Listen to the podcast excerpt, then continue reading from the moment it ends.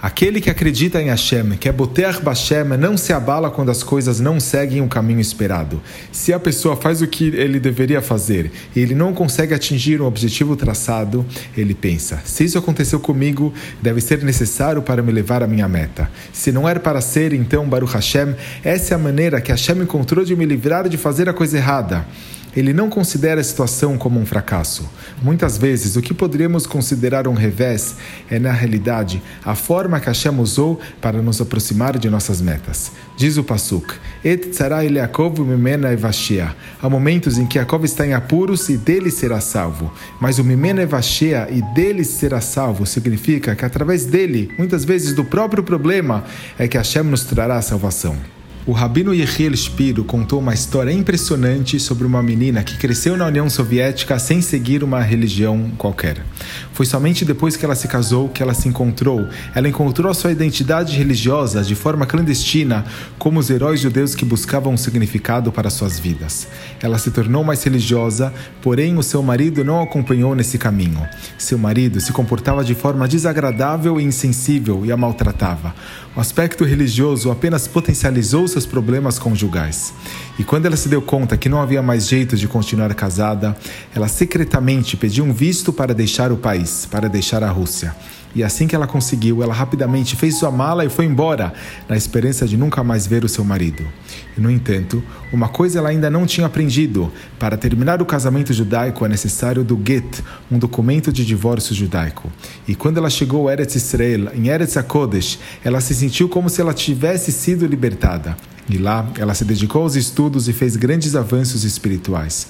Um dia ela aprendeu sobre o divórcio judaico e se deu conta que, da forma que ela rompeu seu casamento, ela não poderia se casar novamente. Ela marcou um encontro com o rabino Yitzhak Zilber, que também havia imigrado da Rússia e era conhecido por sua sensibilidade e bondade, proporcionando grande ajuda aos judeus russos que viviam em Israel. E depois que ela contou para ele sua história, ele disse que ele pessoalmente voaria para a Rússia para encontrar seu marido e convencê-lo a conceder o gueto. A mulher se encheu de esperança. Porém, quando os colegas do rabino ouviram as suas intenções, eles lhe disseram que ele estava sendo completamente irreal. Isso foi antes da era da tecnologia dos computadores, de WhatsApp, de BlackBerry.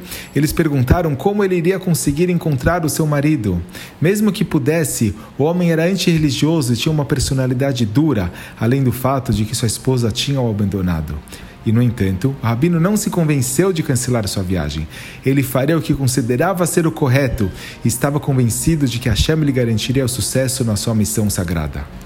Quando chegou à Rússia, mesmo antes de entrar no país, as autoridades descobriram a sua identidade. Eles lembraram como o rabino os desafiava, ensinando o Torá mesmo que era proibido. E dois guardas o algemaram e o colocaram em uma cela até que decidissem o que fazer com ele.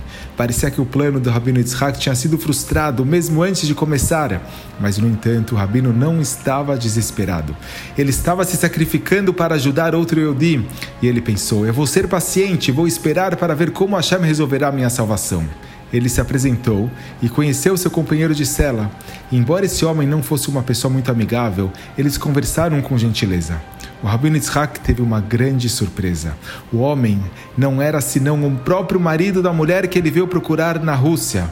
O rabino mal chegou a entrar no país e Hashem arranjou para ele estar exatamente onde ele precisava estar. O rabino Yitzhak então usou sua sabedoria e carisma para fazer amizade com esse homem, até que o homem concordou em dar o get através do rabino. Pouco tempo depois, as autoridades voltaram e informaram o Rabino Yitzhak que sua entrada no país foi recusada e ele foi ordenado a sair imediatamente, impedido de voltar para a Rússia novamente. O Rabino Yitzhak embarcou no próximo avião de volta para Israel e, tomado de muita alegria, ele entregou o gueto para a mulher. O rabino era um verdadeiro Boter Bashem, aquele que confia em Hashem. Em nenhum momento ele se abalou. O que parecia ser um grande problema, no final foi sua salvação. Hashem está sempre nos guiando na direção certa. E quanto mais confiarmos nele, mais tranquilos ficaremos. Uma de nossas ouvintes compartilhou também a seguinte história.